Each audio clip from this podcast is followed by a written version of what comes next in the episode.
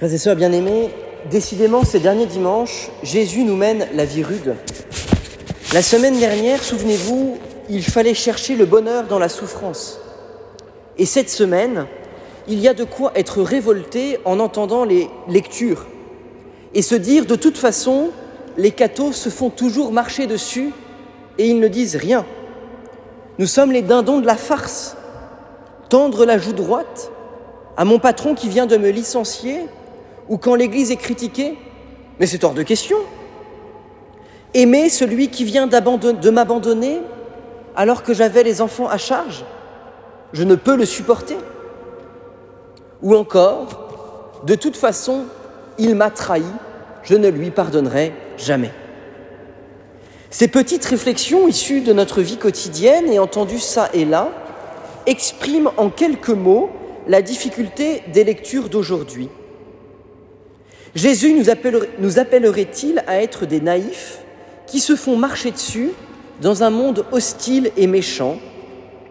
Marx aurait donc raison de croire que la religion, c'est vraiment l'opium du peuple, qui le rend bien aveugle.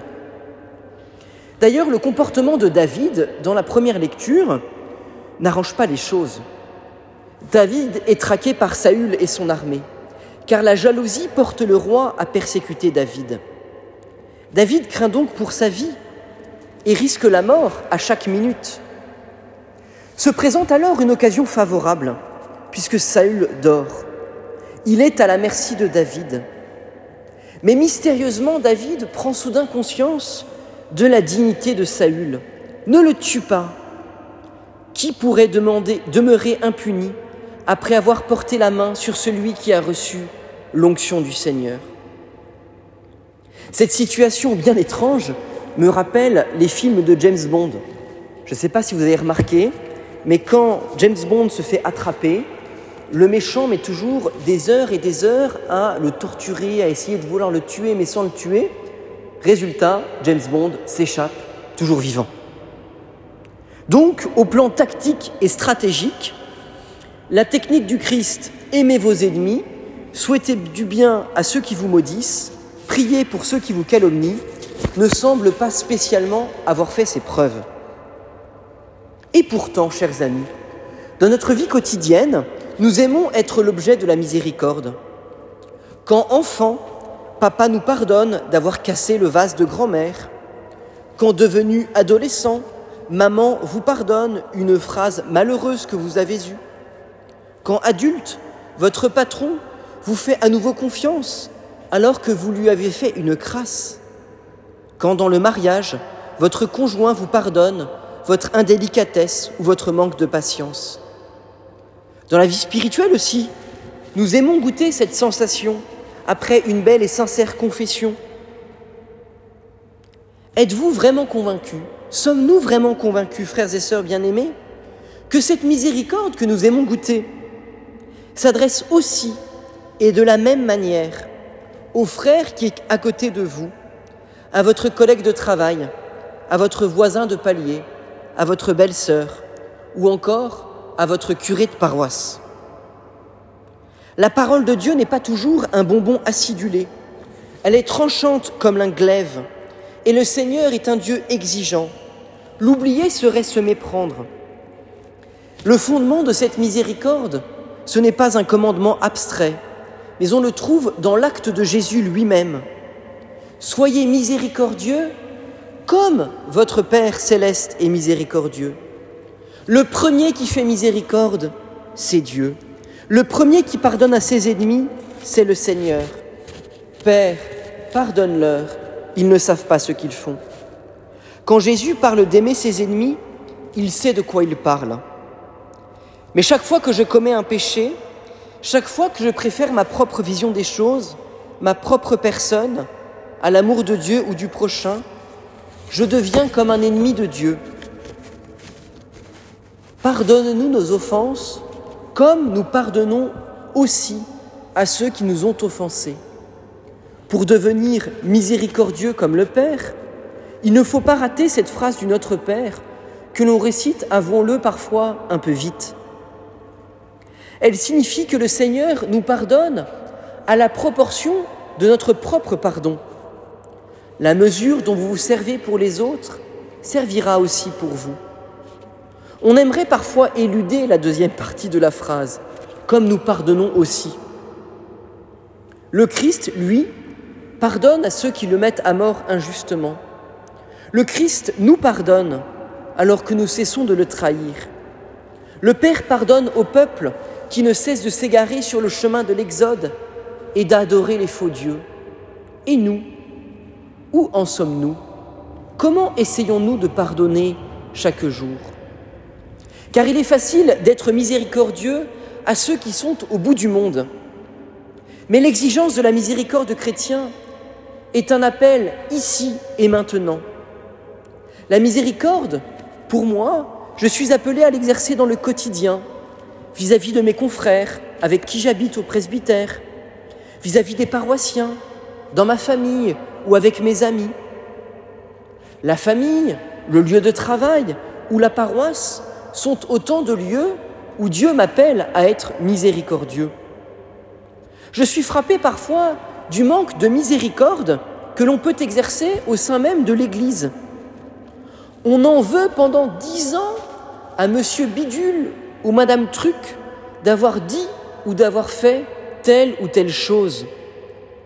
On attend aussi que le prêtre soit d'une perfection et d'une posture parfois inatteignable, de bonne humeur, attentif à tout le monde, de manière égale, ouvert, délicat, qui ne se mette jamais en colère, qui ne s'énerve pas, qu'il soit toujours d'accord, disponible quand on veut, où on veut. Et on sait parfois le critiquer dès qu'on le prend en défaut, quand on ne raconte pas à qui veut l'entendre les défauts de tel ou tel prêtre de la paroisse. Frères et sœurs, n'ayons pas peur d'être miséricordieux les uns vis-à-vis des autres, y compris avec nos clercs, pour qu'on puisse dire de nous, paroissiens de Saint-Sulpice, voyez comme ils s'aiment. En ce sens, chers amis, ce dimanche, dans le Tous Frères, notre curé nous exhorte à la bénédiction. Bénir, littéralement, c'est dire du bien. Je vous recommande la lecture de ce texte très beau que le curé a écrit. C'est tellement plus facile de dire du mal que de dire du bien. Tellement plus facile d'être une langue de vipère que de contempler et de s'émerveiller. De voir le verre à moitié plein, que, à moitié vide, que de, que de voir le verre à moitié plein. Pardon. Une phrase de l'engagement des routiers chez les scouts dit la chose suivante. As-tu compris, à travers l'amitié fraternelle et les rencontres que tu as faites avec nous au long des routes, que tout homme est un être unique et que dans les plus disgraciés comme dans les plus obscurs, lui une étincelle divine qui mérite ton amour. Une étincelle divine qui mérite ton amour, voilà ce qu'il nous faut contempler et débusquer chez nos frères. Car la miséricorde, selon Jésus, c'est de savoir ce qu'il contempler ce qu'il y a de meilleur parmi les autres. Et c'est souvent la première étape du pardon. Chercher dans l'autre ce qui mérite mon amour. Notre vie familiale, amicale ou paroissiale, ou même dans nos entreprises, serait tellement plus belle si nous apprenions chacun, et moi le premier, à être contemplatif de la beauté, de la bonté, de la grandeur d'âme des autres personnes. Le Père Henri nous dit dans son édito, Dire du bien d'une personne qui ne nous est pas spécialement proche peut être le fruit d'un travail de décentrement sur soi ou de lutte contre un petit sentiment de jalousie. C'est toujours bon pour la progression de notre vie spirituelle. Dire du bien des personnes, c'est ne pas la réduire à ses limites visibles, mais chercher en quoi cette personne est aimée de Dieu. Dire du bien d'une personne, c'est ouvrir un chemin de collaboration et d'espérance. Quand Jésus déclare que le salut est entré dans la maison de Zachée, le publicain, il rétablit Zachée dans la communion avec Dieu et avec les siens.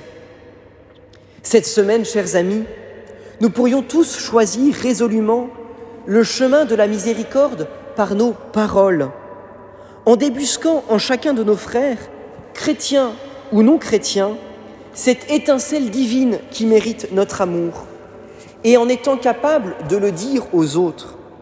Alors, chers amis, frères et sœurs bien-aimés, merci de votre présence dans cette Église ce matin. Merci de votre engagement de prière et de fidélité au Seigneur. Merci d'être chrétien et d'aimer votre paroisse. Que le Seigneur touche cette semaine notre langue pour qu'elle soit une langue de bénédiction et de miséricorde. Amen.